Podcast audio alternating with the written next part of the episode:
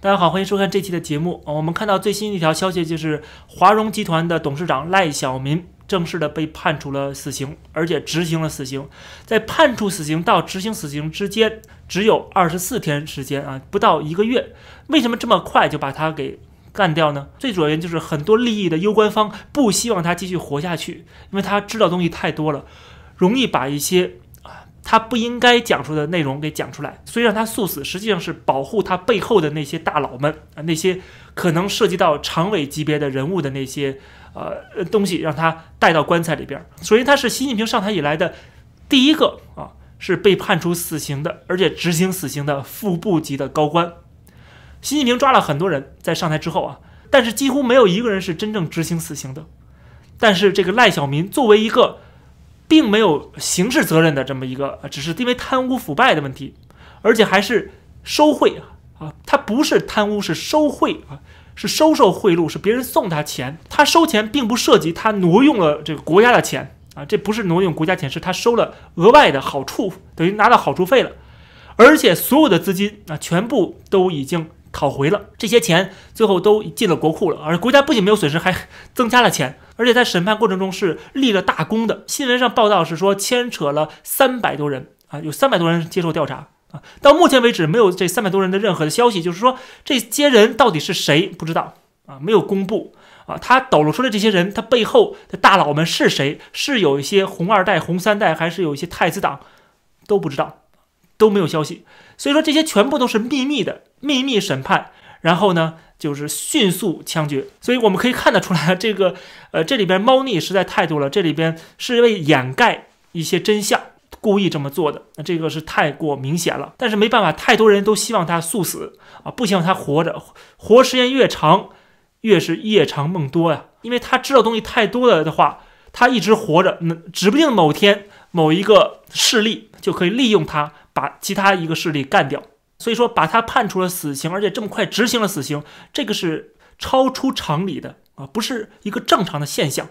因为过去贪污腐败人太多了，没有这个执行死刑的。我们知道，在习近平上台之前，就有一个人是被判处死刑的，是这个苏州市的副市长啊姜仁杰，他被判处死刑啊，用了多长时间？用了三年多的时间。这个赖小民却用了不到一个月的时间啊。那习近平上台之后，有没有人被判死刑呢？有。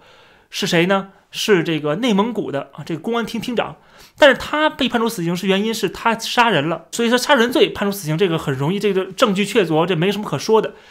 但是即使如此，他也是拖了这个三个月，三个多月才判处死刑，所以说都比这个赖小民要时间长，而且呢，这个理由都不一样。赖小民我刚才讲了，他收受贿赂，谁给他的贿赂？他是受贿，那肯定有很多人是行贿，对不对？那行贿的那些人。都是谁？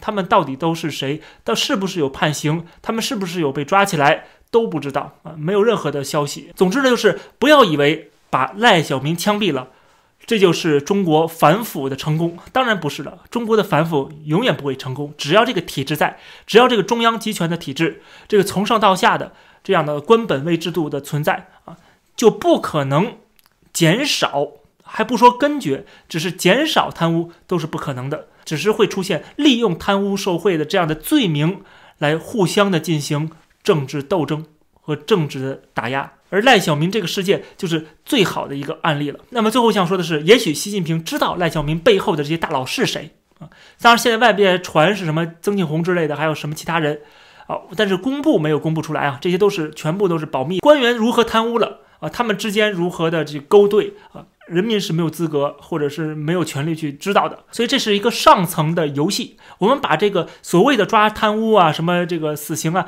看作是上层的游戏斗争，我们就一切都了然了啊。所以说，今天的斗争是习近平跟反党势力之间的斗争啊，或者说呃这个反习近平的势力的斗争啊。因为今天的习近平已经是代表党中央了啊，已经是大权独揽了，所以说反习近平就是反党。所以说，呃，当然这些人也是党内的高官，也是常委级别的。总之呢，就是习近平跟他的这个敌对势力之间的斗争啊，最后牺牲了赖小民作为一个替罪羊。但是这个斗争没有结束，未来还会血雨腥风。现在习近平可能没有开始动手收拾赖小民背后的这些大佬，因为赖小民本人作为一个啊这个拥有呃千亿万亿资产的庞大的金融集团的一把手，他实际上就是一个白手套。那么白手套后面的那个黑手，那几只黑手到底是谁？习近平一定要收拾他们。但是今天看起来还没有能力去收拾他们啊，因为可能会动摇这个国家的国本啊，动摇这个党的执政的这个基础。所以说他可能还没有能够动手。而且赖小明二十四天就被执行了死刑。那么当然了，赖小明是不是有把该说的话都说出来呢？我们不得而知啊，我们不得而知习近平是不是掌握了他背后那些黑手的黑资料。但是我想，这种斗争还会继续持续下去。这种血雨腥风刚刚开始。这期的节目就跟大家先聊到这儿，感谢大家收看，欢迎点击订阅这个频道，我们下期节目再见。